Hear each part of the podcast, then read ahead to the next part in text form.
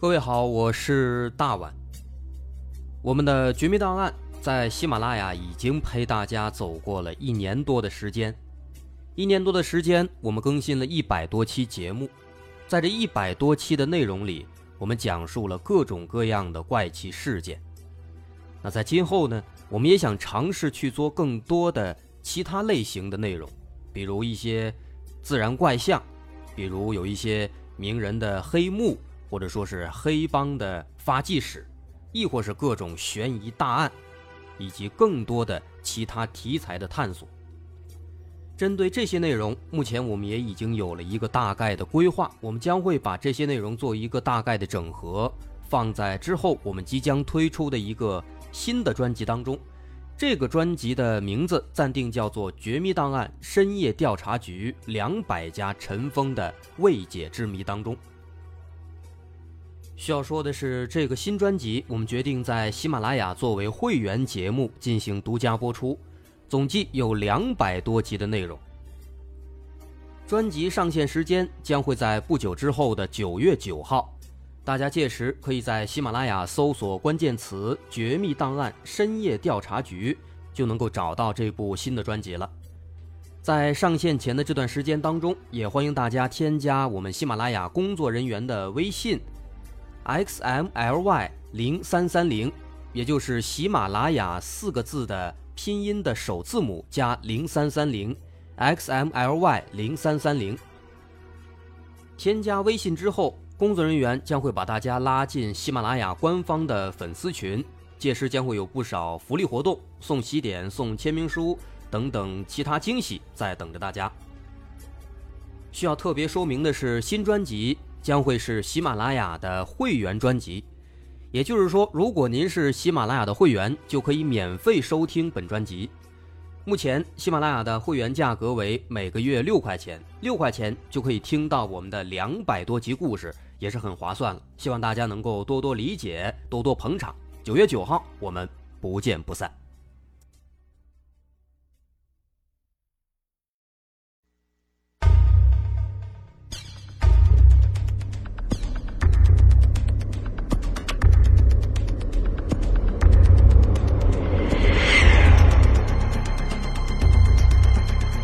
探索事实真相，搜寻幕后真凶。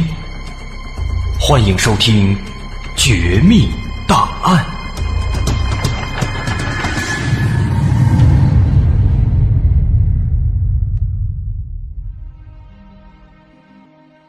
之后第三个重要的质疑是针对九十三号航班。好莱坞在后来还拍了一部电影。名字就叫九十三号航班，很感人。但是纪录片里却指出，这其实只是一个伪造的故事。美国官方表示，九十三号航班原计划撞向白宫，但结果后来坠毁在了宾夕法尼亚。然而，第一时间赶到现场的记者，却发现坠毁现场没有飞机，只有一个五到七米的。长坑。赶到现场的验尸官也说，在现场他们没有发现任何乘客的尸体。由此，有人就认为，九十三号航班的坠毁是完全伪造的。真实情况是，九十三号航班大约在十点四十五分左右就降落在了俄亥俄州的霍普金斯机场。后来，在二零零三年五月十号。航空公司的一名工作人员在芝加哥的某个机场发现，美联幺幺幺幺航班的尾部有一个不明显的编号，写着 N 五九一 UA。普通人可能不明白这个编号的含义，但是专业人士知道，这个编号原先是属于那个九十三号航班的。而巧合的是，幺幺幺幺航班。和九十三号航班一样，他们的机型都是七五七。那莫非这个幺幺幺幺航班就是九十三号航班吗？这似乎也更加说明了九十三号航班根本就没有坠毁。但是还有一个问题，如果要质疑这个九十三号航班的坠毁，那我们该如何解释九十三号航班的乘务员、乘客与地面的通话录音呢？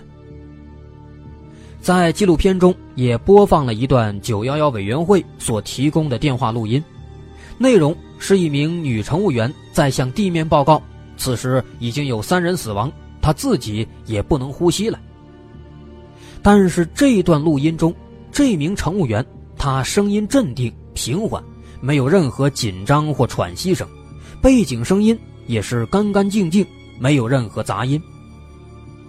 另外，录音中的一个乘客在给母亲打电话时，他报的竟然是自己的英文全名。在当时如此紧张的情况下，真的会有人要把自己的全名都给报出来吗？而且有人还做了一项测试，在航班正常飞行的高度，手机与地面电话的接通率只有百分之零点六。也就是说，在当时的航班上打一千次电话，只有六次会打通。直到九幺幺事件的三年之后，二零零四年，美航为了让乘客在飞机上也能够正常使用手机，才特地的。在飞机上安装了一个信号基站，而在二零零一年九幺幺的时候，飞机上根本就没有这个东西。那么，九十三号航班上给妈妈打电话的那位乘客，在录音中可以听到，他是打通了又断了几次，但是按照当时只有百分之零点六的接通率，这几乎是不可能的。所以很多人就认为电话的录音应该是伪造的。此外，对于我们所熟知的黑匣子，美国官方对于这几架飞机中的黑匣子也有一套说法。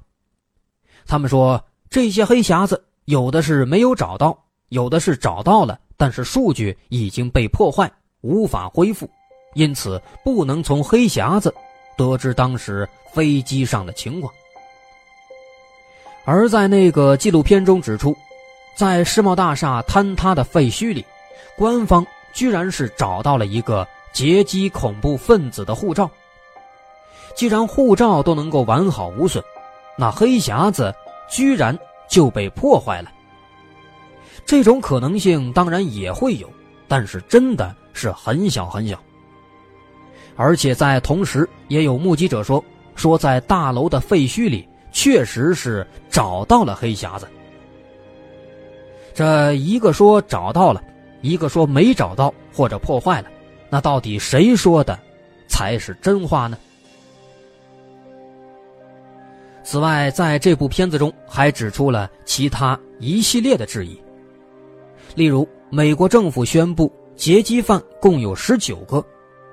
既然这些飞机都被撞毁，那这十九名劫机犯也应该是都死了。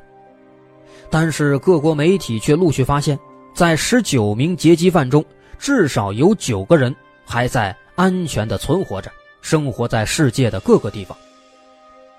另外，美国政府认定是本拉登策划了这起九幺幺事件，证据是本拉登的一盘录像带。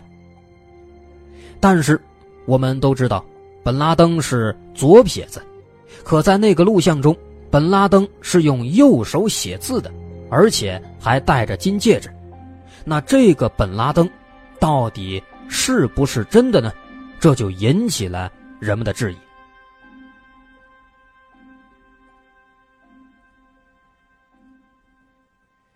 那刚刚我们说的，就是纪录片中。对九幺幺事件质疑的大概思路和证据，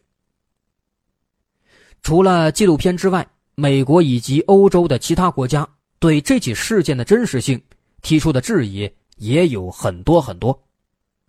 那总而言之，这些人他们都认为，九幺幺事件是一个美国政府自导自演的苦肉计。至于为什么，人们发掘出了几个现象。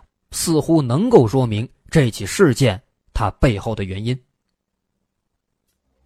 首先，我们开头说过，世贸大楼在事发前被人租下了九十九年的使用权，而租用者在九幺幺事件的前一个半月购买了三十五亿美元的保险，复赔条件中就包括了恐怖主义这一项，并且他在事后获得了七十多亿的赔偿金。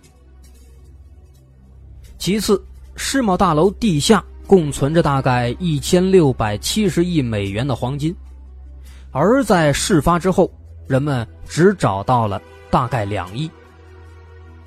再次，七号楼内的大量美国国家安全资料和华尔街的交易资料，在事故当中都被销毁了。仅仅从这些现象来看的话，九幺幺事件似乎真的没有那么简单。但是真相到底是不是这样？为了佐证自己的猜测，人们还提出了更多的疑点。在这其中，世贸双塔的倒塌就是人们认为最为可疑的，因为飞机撞击的部位只是塔楼的最高层，飞机只有不到三十吨，但整个塔楼都是钢制结构的，使用二三十万吨钢材。整体连接构造而成。当顶部被撞击并引起高层燃烧时，整个大楼的钢制结构绝对不可能在短暂时间内就使全部结构都达到同时融化和同时坍塌所必须的温度，也就是八百度的高温。而且更不可能使相距甚远的数座塔楼发生同样情况的爆炸和燃烧，而且几乎。同时错落倒塌。另外，从对爆炸的图片和视频的分析来看，人们发现大楼倒塌的图像应该更像是在内部预先设置了能引起高温、导致钢铁融化的爆炸物，被同时引爆之后爆炸和燃烧所产生的结果。而在九幺幺事发之前的两天。大楼就可疑的发生了以更换电缆名义而进行的两天人为的全楼断电事件。那换句话说，也就存在着作案的时间和机会。同时，更为巧合的是，就像我们之前所提到的，负责双塔楼安保公司的老板恰恰是布什总统的弟弟，而这个公司在九幺幺之后就神秘消失了。此外，不少专家对现场的分析也表明，在九幺幺当天真正撞击大楼并导致爆炸的，不可能是一架飞机，而应该是一颗小当量的波音巡航导弹。而且，在五角大楼被撞击的现场所找到的是某种不明航空器的零星碎片，并没有发现波音飞机的残骸部件，这也就无法证明。肇事的是一架波音飞机。最后，我们从事件结果上来看，在九幺幺事件前后，美国股票市场、金融市场和国际石油市场都发生了大规模的有组织的资金流动，使得布什切尼利益集团从中攫取了巨大的金融利益。防长拉氏所代表的军工利益集团。在事后也是获取到了大额的国防备战订单。那因此，从以上这么多的现象上来看，九幺幺事件它的真相，还真的是有点可疑。那对这起事件，目前一种可能的盛行的推测是这样的：在知悉穆斯林少数恐怖分子有劫机阴谋之后。中央情报局和联邦调查局反而是予以协同配合，并且设计布置了一系列的建筑爆炸，以便借此动员和宣布开始一场全球的反恐战争。另一种可能呢，认为这起事件是完全出自布什、切尼、拉氏三位一体的这个巨大利益集团的设计。认为他们要借此发动一个全球的反恐战争，从而推进美国的单极主宰世界的目的。好，今天说了这么多，其实也都只是人们的推测，属于是一种阴谋论，并没有非常有力的证据。那是单纯的恐怖袭击，还是有预谋的苦肉计？